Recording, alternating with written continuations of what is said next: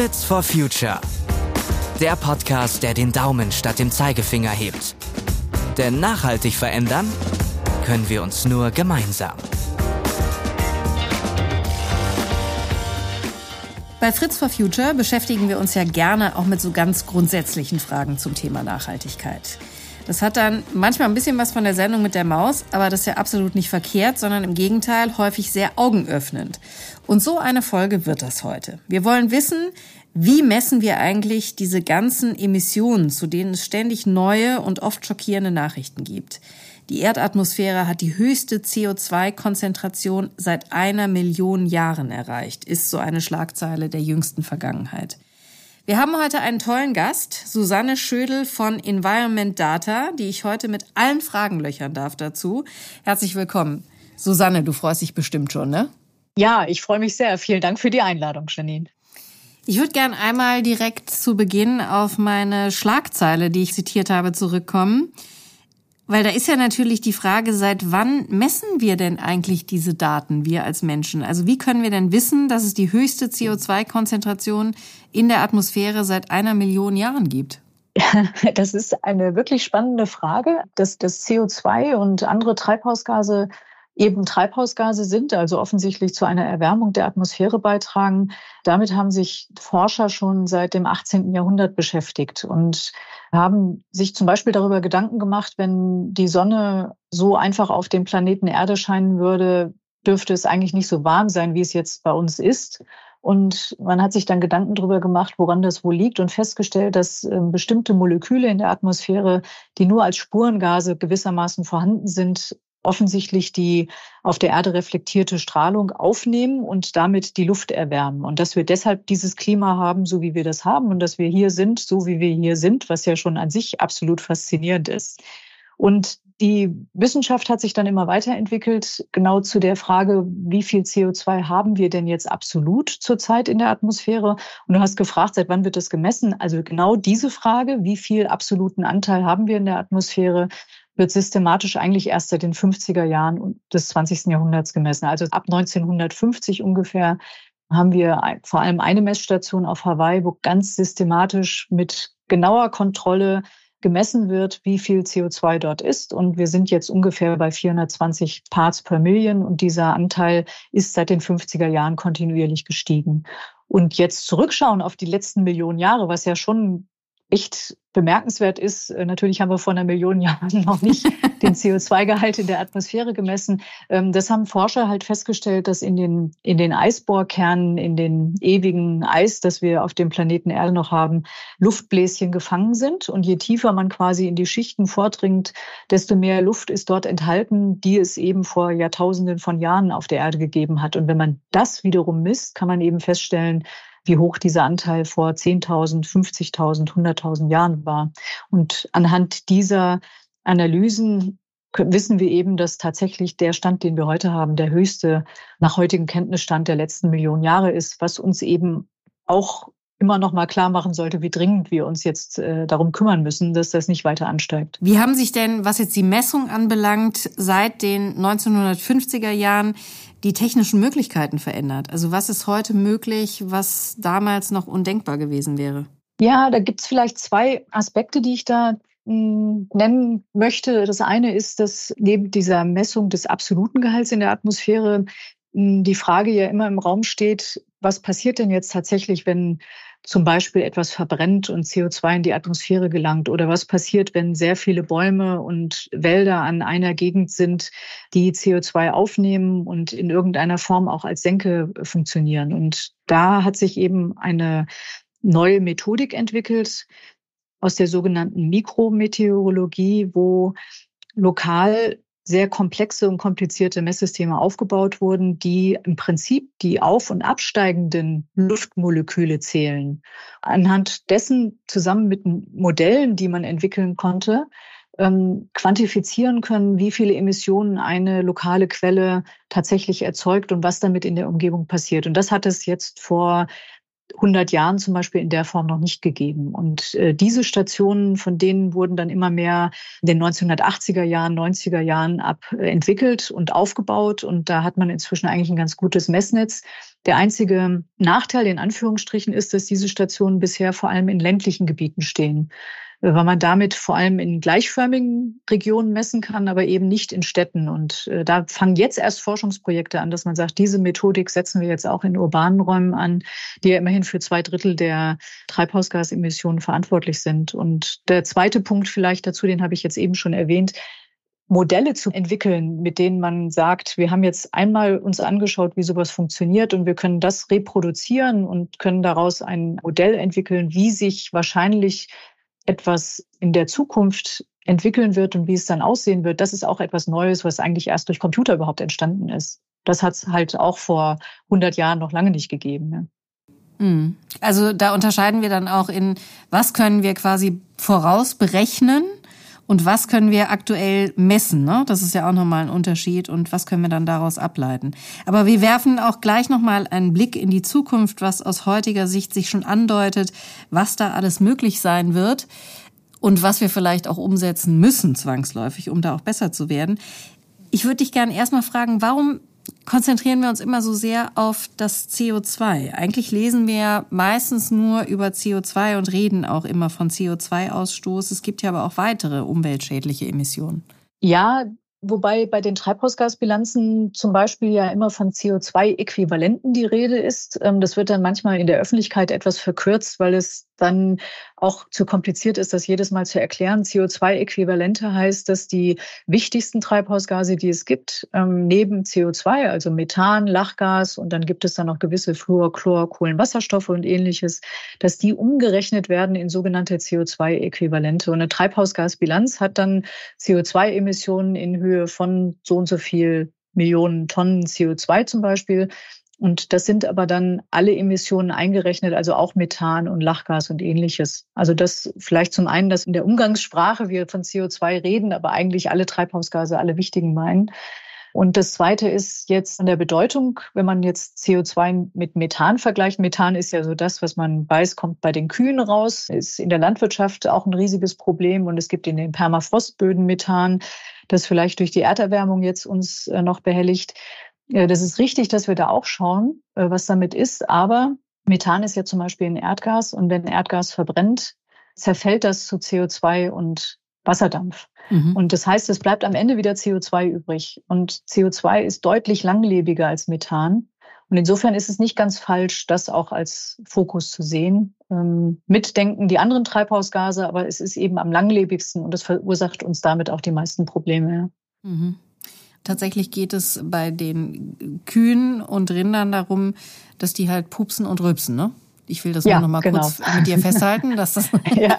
das ist sozusagen ja, das Methan. Was aber, das klingt immer lustig, aber das ist tatsächlich, vielleicht kannst du das auch noch mal zahlenmäßig einordnen, ist nicht lustig, ist schon tatsächlich ein großer Faktor auch. Methan hat einen Anteil an den Treibhausgasen. Gut, das kommt jetzt immer darauf an, wie man das berechnet. Also wir haben ja einen absoluten Anteil von Methan, der liegt bei 1800 ppb, also Parts per Billion. Mhm. Und das ist nur ein Bruchteil im Vergleich zum CO2, aber es ist eben wesentlich klimawirksamer. Ja, aber wie gesagt, es zerfällt halt auch relativ schnell. Es bleibt nicht so lange in der Atmosphäre. Deshalb kommen wir zwangsläufig auch immer wieder zu dem CO2 zurück. Und Methan reduzieren jetzt zum Beispiel bei den Kühen. Da wird ja inzwischen geforscht, ob man mit dem, was man den Kühen als Futter gibt, deren Methanausstoß durch Pupsen und Rülpsen reduzieren kann. Also da passieren ja schon sehr viele Dinge, äh, wo man ja eigentlich optimistisch sein kann, dass wir doch auch in der Lage sind, die menschengemachten Treibhausgasemissionen irgendwie zurückzuführen. Kannst du für uns nochmal einordnen, wo die meisten Treibhausgase entstehen? Gerne in Bezug auf Länder, Branchen, Personengruppen, dass wir das einfach nochmal so ein bisschen einsortieren können. Weil es ist ja auch immer eine Frage, wo ist die größte Wirkung, die wir erzielen können, weil da eben auch am meisten emittiert wird. Ja, vielleicht gibt es gar keine Stelle, an der wir die größte Wirkung erzielen können. Ich glaube, wir müssen überall anpacken. Und wenn wir jetzt mal bei Deutschland anfangen, dann hat das Umweltbundesamt die Schätzungen der Emissionen für 2022 veröffentlicht und da ist es untergliedert nach den Bereichen Energiewirtschaft, also alles, was Energieerzeugung ist, Industrie, die ja auch Produktionsprozesse hat, bei denen Emissionen entstehen, Gebäude, Verkehr und Landwirtschaft. Und wenn man jetzt mal nur Energie und Industrie und Gebäude zusammennimmt, dann sind wir schon bei zwei Drittel aller Emissionen in Deutschland, was das schon mal verdeutlicht, woher die Quellen kommen. Und deshalb ist ja dann auch immer die Rede davon, wir brauchen dringend die Energiewende, dass wir wegkommen von den fossilen äh, Kraftstoffen, weil wir eben durch Windenergie und durch Photovoltaik ähm, diese fossilen Emissionen deutlich reduzieren können. Und wenn man jetzt mal nach Ländern geht, du hast es ja eben angesprochen, dann äh, muss man schon feststellen, dass das dann immer darauf ankommt, ob man jetzt nach Pro-Kopf-Emissionen äh, schaut oder ob man da nach Länderemissionen geht. Also China als einzelnes Land ist größter Emittent, mengenmäßig. Und dann kommen danach die USA, Indien und äh, Europa. Und bei den Pro-Kopf-Emissionen sieht das ein bisschen anders aus. Da ist ähm, in erster Linie USA und Europa zu sehen und China folgt hinten dran. Wir sind in Deutschland bei Pro-Kopf-Emissionen von circa sieben, acht Tonnen pro Jahr, pro Person. Und äh, das bewegt sich aber in einem ähnlichen Bereich auch in anderen Ländern. Vielleicht zurück nochmal zu der Frage, wo wir ansetzen. Also wo leben die meisten Menschen? Jetzt im Vergleich Stadt-Land. Zwei Drittel aller Treibhausgasemissionen kommen aus den urbanen Räumen. Und ich glaube, da muss man auch ansetzen. Ja, da muss man sich drum bemühen. Da habe ich dich vorhin so verstanden, da messen wir quasi noch nicht genug. Ja, das ist leider so, ja. Was brauchen wir denn da? Also warum tun wir das nicht? Brauchen wir da neue Technologien? Will da keiner für die Messstationen bezahlen? Was ist der Hinderungsgrund? Also das ist meine Erfahrung. Ich habe ja mit Sprechern, mit kommunalen Vertretern über die Frage. Ich bin am Anfang, als ich meine Firma gegründet habe, dann zu Landräten und Bürgermeistern gegangen und habe gesagt, hier, es gibt in der Wissenschaft eine neue Methodik. Äh, das sind die sogenannten Edikovarianzstationen, mit denen man Emissionen messen kann. Das muss jetzt auch mal in Städten erprobt werden und finanziert das doch mal und kümmert euch mal darum. Das ist doch auch eure Aufgabe zu wissen, was bei euch vor Ort passiert. Und dann war die Antwort immer, im Prinzip unter dem Strich, naja, es gibt ja keine gesetzliche Verpflichtung in Deutschland, sowas zu messen. Deshalb haben wir da auch keine Mittel für und deshalb machen wir das auch nicht. Und das ist tatsächlich so. Es ist ein bisschen schwierig, ähm, das zu verstehen und dann auch nicht extrem ungeduldig zu werden, warum das alles so lange dauert.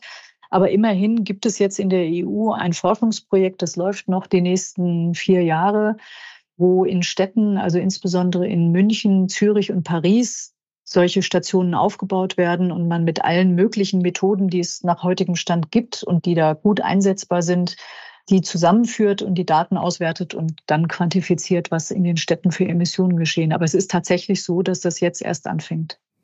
Und aus deiner Arbeit heraus, wie würdest du das ähm, bewerten? Man braucht ja tatsächlich meistens ja erstmal eine Datengrundlage, um überhaupt auch dann richtige Entscheidungen treffen zu können. Also die Messung wäre ja mal die Basis von allem, um dann auch wirklich zu reduzieren. Oder sehe ich das falsch? Ja, die Messung ist das, womit man am Ende überprüfen kann, ob die Pläne, die eine Stadt hat, auch wirklich erfolgreich sind. Und ich glaube, dass sich da diese zwei Seiten, die es da gibt, also wir machen einmal die Treibhausgasbilanzen, wir berechnen das anhand von Energieverbräuchen und Verkehrsdaten und Gebäudeinformationen. Das sind ja primär alles Berechnungen. Da fließen zwar auch Daten ein, also wie viel Erdgasverbrauch gibt es, wie viel Ölheizung und so weiter, aber am Ende sind es Berechnungen. Das ist die eine Seite. Und die andere Seite ist dann zu gucken, was passiert in der Atmosphäre tatsächlich. Also da steht ja ein Haus und da wird Energie verbraucht und da kommt irgendwo CO2 raus und andere Treibhausgase auch noch. Und das zu messen und zu schauen, was passiert denn in der Atmosphäre tatsächlich, das ist die andere Seite. Und ich glaube, die nächsten Jahre wird sich das immer mehr annähern, bis man am Ende wahrscheinlich äh, sowas Kombiniertes hat. Das ist unsere Bilanz. Und das ist die Überprüfung. Und hier gibt es eine Unsicherheit, die beträgt vielleicht 5, 10, 25 Prozent. Aber das werden wir durch mehr Messpunkte am Ende noch verbessern. Und dann können wir am Ende sagen, wir haben es jetzt auch tatsächlich gemessen, was wir vorher bilanziert haben. Und wir wissen, dass wir jetzt auf dem richtigen Weg sind. Aber da ist noch einiges zu tun, das ist richtig, ja. Ähm, kannst du noch mal so einen größeren Blick auf das gesamte System dieser Messungen werfen? Also das hat ja unterschiedliche Stufen, nehme ich jetzt mal äh, aus meiner Warte an. Also zum einen sicherlich deutschlandweit beziehungsweise innerhalb von Kommunen, hast du gerade schon gefragt, gesagt, da geht es auch oft darum, wer zahlt das dann. Aber das sind ja letztendlich Messungen und Daten, die wir auch in ein globales System übertragen müssen. Wer finanziert das? Wer überwacht das, damit auch keine Daten manipuliert werden? Was steckt da für ein System dahinter? Also die Frage nach einem globalen System, die kann ich nicht so beantworten und sagen, ja, das ist die Organisation, die das alles kontrolliert und die Finanzierung ist gesichert. Das muss man wirklich so auch feststellen, dass das nicht der Fall ist. Die wichtigste Organisation weltweit diesbezüglich ist die Weltmeteorologische Organisation, die WMO, die sitzt in Genf in der Schweiz. Und die bemühen sich eben auch schon seit vielen Jahren darum, ähm, diese Messung von Treibhausgasemissionen international zu standardisieren. Und da werden auch jetzt Dokumente entwickelt, bei denen man mit den nationalen Wetter- und Klimainstitutionen zusammenarbeitet. Also bei uns in Deutschland ist das der Deutsche Wetterdienst und das Umweltbundesamt und versucht eben auch Leitfäden zu entwickeln und Standards überall quasi umzusetzen, damit man weiß, dass die Daten, die jetzt zum Beispiel auf Hawaii gemessen werden und die Daten, die jetzt zum Beispiel an der Zugspitze gemessen werden, oder zukünftig vielleicht auch in der Stadt München, dass die alle nach denselben Standards erfasst werden, dass die Kalibrierung der Instrumente nach selben Prinzipien abläuft, damit man vergleichbare Daten hat. Und das findet im Moment auch statt. Es gibt in Deutschland jetzt ein großes Forschungsprojekt für die Entwicklung eines integrierten Treibhausgasmanagementsystems, ITMS, und das passiert in anderen Ländern auch. Und dann gibt es in Nordamerika zum Beispiel Zusammenschlüsse, ein Netzwerk von Messstationen und in Europa auch. Das ist alles in der Entwicklung. Aber wenn man, ich sage mal so, wenn man so ein bisschen in der Szene drin ist, dann weiß man, wer dort unterwegs ist und kennt auch die Standards und weiß dann auch, auf wen man sich sozusagen in Anführungsstrichen verlassen kann. Was läuft vielleicht auch schief bei der Messung oder bei dem, was wir dann mit den gemessenen Daten machen, dass wir schon so lange jetzt wissen, dass wir die Emissionen reduzieren müssen und dass sie in Wirklichkeit stagnieren oder sogar steigen. Wie kann das sein? Ich kann das auch nur vermuten, woran das liegt. Also das eine ist vielleicht, dass wir uns mit den Treibhausgasbilanzen, für die es ja auch Methodiken gibt, wie man das macht, so ein bisschen in Sicherheit wiegen, ja, und sagen, ich habe ja hier meine Bilanz, da steht ja, wie viel Erdgas ich verbraucht habe und was meine Autos in der Firma alles emittiert haben und ich habe jetzt hier meinen Plan, wie ich das machen will dass das am Ende vielleicht so ganz anders in die Atmosphäre gerät als das, was auf dem Papier steht. Ich glaube, da hört bei vielen dann die Bereitschaft auf, sich da intensiv mit zu beschäftigen. Und ich sage mal so, wir haben jetzt einen Plan, wie wir unsere Treibhausgasemissionen zum Beispiel in Deutschland reduzieren wollen. Wir haben jetzt die Schätzung für 2022 und bis 2030 wollen wir das halbiert haben, sage ich jetzt mal so. Und wir werden ja jetzt sehen, was in den nächsten Jahren passiert. Also solange auf Hawaii der absolute Anteil von CO2 weiter steigt, werden ja alle Treibhausgasbilanzen, die uns auf dem Papier sagen, dass wir aber doch eigentlich reduziert haben, Lügen strafen. Und ich glaube, der Druck, hier wesentlich genauer zu agieren und zu wissen, was tatsächlich vor Ort passiert, der wird einfach noch viel mehr ansteigen müssen, damit man da auch sieht, wie die Verbindung ist von dem, was wir berechnen, zu dem, was tatsächlich am Ende in der Atmosphäre ist. In Bezug auf neue Techniken, jetzt erstmal im Bereich der Messung, lesen wir ja auch immer wieder gerade so Methanlecks, ne? Dass das mhm. ganz viel äh, mit Satellitentechnik auch zu tun hat und dadurch ja auch ähm, erst sichtbar gemacht wird. Also welche Rolle spielt Satellitentechnik auch gerade beim Thema Messung? Ja, die spielt eine wichtige Rolle, aber nicht als einzige Lösung, äh, weil die Satelliten eben nicht überall über dem Erdboden zur gleichen Zeit sein können. Und äh, wenn Wolken am Himmel sind, können die auch nicht durch die Wolken durchschauen. Und Satelliten erfassen mit ihren Messsystemen, die sie haben, die Atmosphäre vom Erdboden bis zum Rand der Atmosphäre. Und dadurch bekommt man andere Informationen, als wenn man jetzt eine Messstation am Boden stehen hat. Insofern sind Satelliten wichtig. Also gerade bei den großen Lecks, bei der Explosion da bei Nord Stream 2 hat man das ja sehr gut sehen können, wie das Methan sich da auch in der Atmosphäre für die Satelliten sichtbar gemacht hat. Aber es ist quasi eine wichtige ergänzende Methodik und eben auch die gab es vor 50, 60 Jahren noch nicht in der Form. Ähm, und insofern kommen wir auch mit neuen Messmethoden und Messsystemen natürlich immer näher an die Wirklichkeit ran. Ja.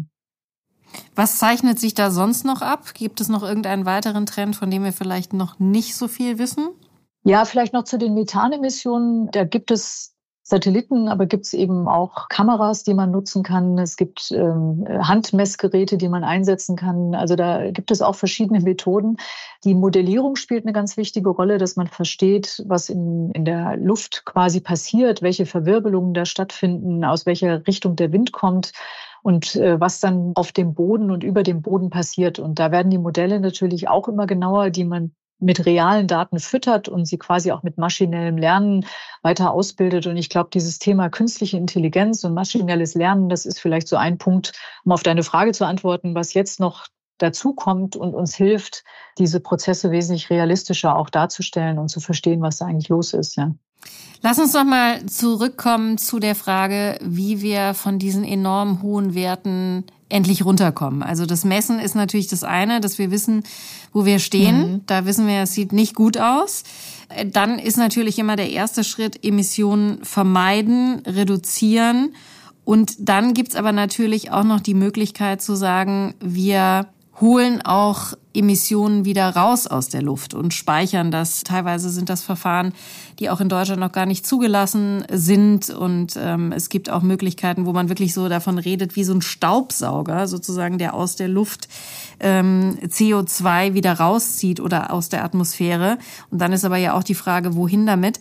Was hältst du von solchen Ideen? Ich kenne viele Expertinnen und Experten, die zumindest äh, auch in Interviews sagen, wir werden das nicht schaffen, wir werden die Ziele nicht erreichen, die Pariser Klimaziele, wenn wir das nicht als zusätzliche Option nutzen. Wie siehst du das? Also ich stimme zu, dass wir alles tun müssen, was wir im Moment tun können. Ja, also reduzieren und vermeiden und auch vielleicht aktiv CO2 und andere Treibhausgase aus der Atmosphäre entnehmen. Ich glaube, jeder, der sagt, solche technischen Lösungen sollte man gar nicht erst in Erwägung ziehen oder der sagt, es gibt mit Wasserstoff nichts zu erreichen, das ist, glaube ich, falsch. Wir müssen da den Wissenschaftlerinnen und Wissenschaftlern weiter vertrauen, dass sie wichtige Projekte auch durchführen und ähm, das auch entsprechend unterstützen, dass sie die Technologien da weiterentwickeln. Und was du gerade gesagt hast, jetzt CO2 der Atmosphäre entziehen, da ist, glaube ich, immer so ein bisschen das Problem, welche Mengen sind denn das? Und das betrifft ja nicht nur die Idee jetzt zum Beispiel CO2 aus der Atmosphäre zu saugen, wie das das Projekt Climeworks in Island macht. Das betrifft ja zum Beispiel auch die sogenannten biogenen Möglichkeiten, die man hat, also Wälder, Bäume zu pflanzen. Das Problem an diesen Lösungen ist zum jetzigen Zeitpunkt, dass die Mengen, die das aufnehmen kann, relativ klein sind im Verhältnis zu den Emissionen, die wir in der Gesamtmenge haben. Und das ist, glaube ich, ein bisschen die Schwierigkeit.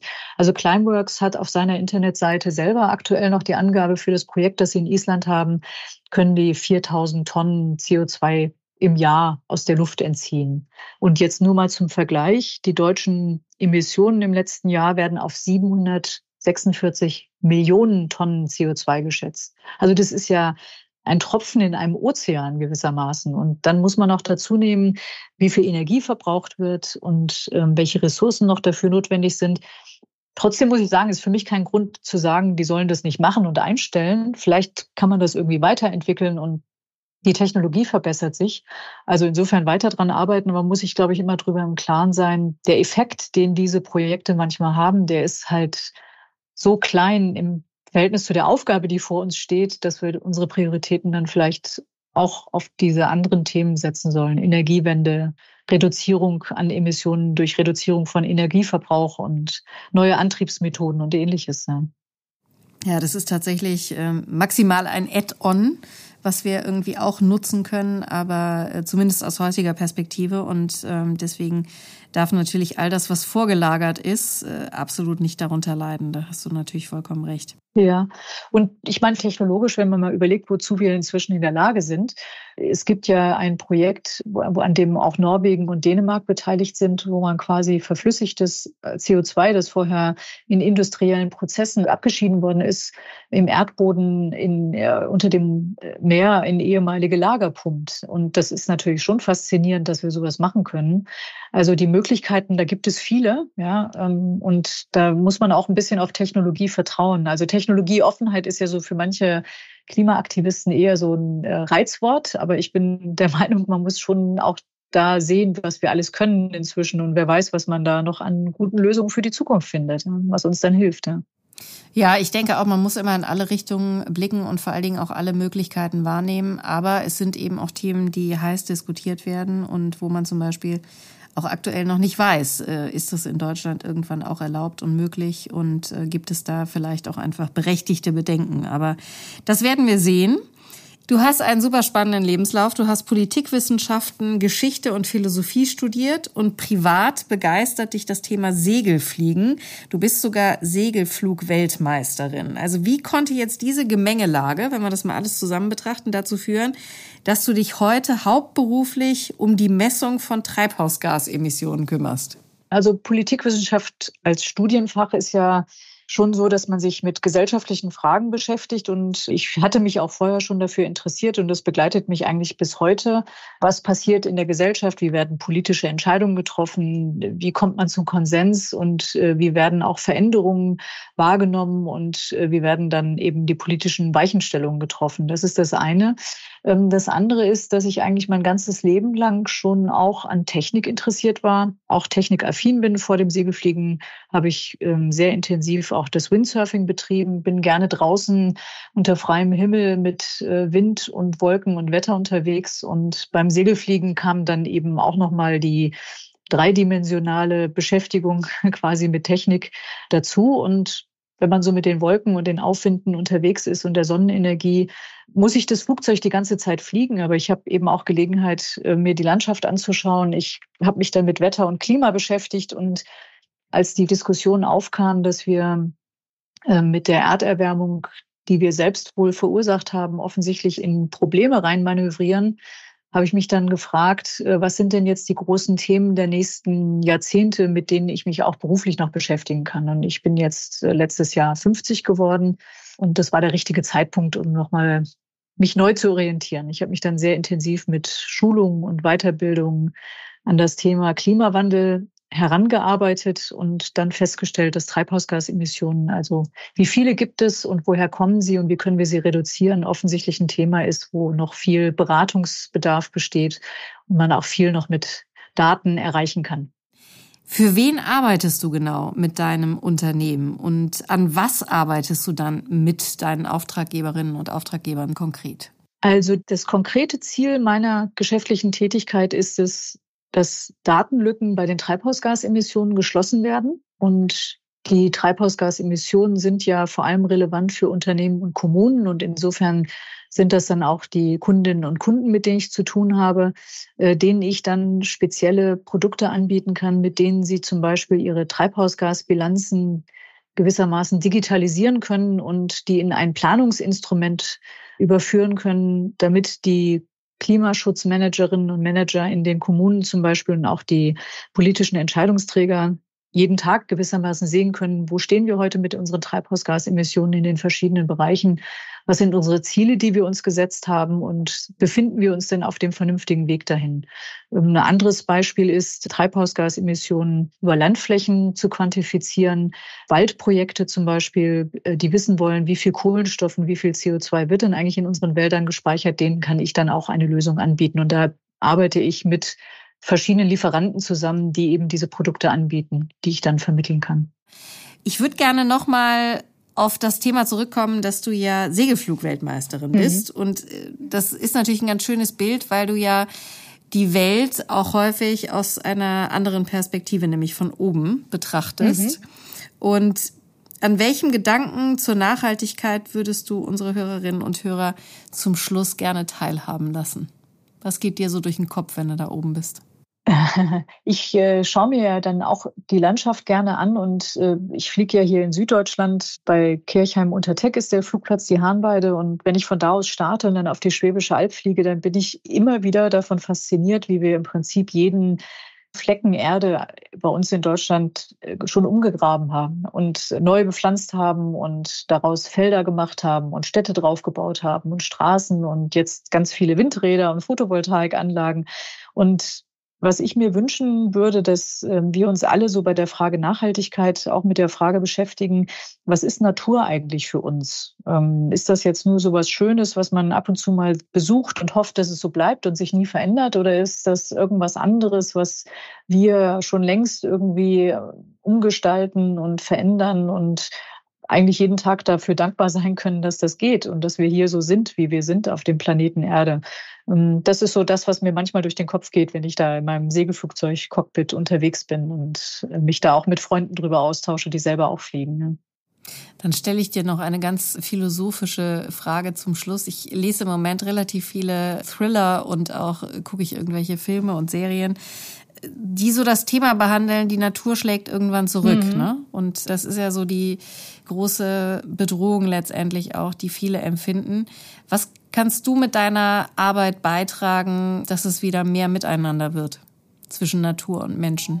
Ja, ich kann eigentlich dann nur dazu aufrufen, diese Terminologien auch nicht zu verwenden. Ne? Also wir sind ja selber Teil der Natur. Also wir sind hier auf dem Planeten und das ist alles irgendwie unter einer äh, schützenden Atmosphäre, was wir hier äh, um uns herum haben, was uns das Leben ermöglicht. Und wir sind mit allem verbunden. Das CO2, das wir ausatmen, das stammt vielleicht inzwischen in Teilen aus der Verbrennung auch von fossilen Kraftstoffen, weil der Kohlenstoff von dort gekommen ist. Ähm, wir sind mit allem verbunden und man kann jetzt das Bild der Natur als einem Feind, der uns irgendwie bedroht, kann man eigentlich nur als etwas sehr Unpassendes beschreiben. Wir können ja nicht auf den Mars gehen. Das ist ja noch völlig in der fernen Realität nicht denkbar, dass wir das jemals schaffen werden. Also insofern sollten wir da eigentlich eher positiv denken und ähm, unseren Abstand zur Natur umwandeln in eine Verbindung zur Natur und das positiv betrachten und darauf vertrauen, dass wir schon das Richtige tun werden. Ne?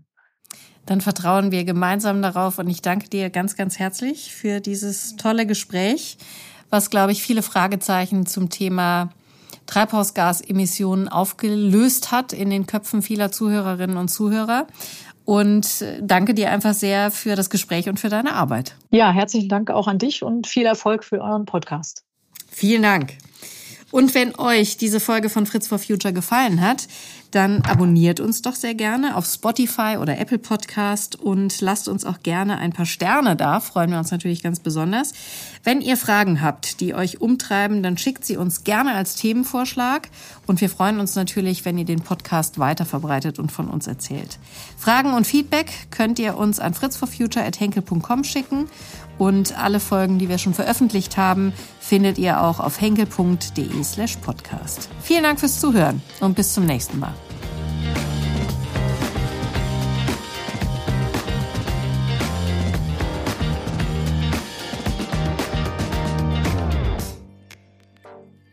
Fritz for Future. Der Podcast, der den Daumen statt dem Zeigefinger hebt. Denn nachhaltig verändern können wir uns nur gemeinsam.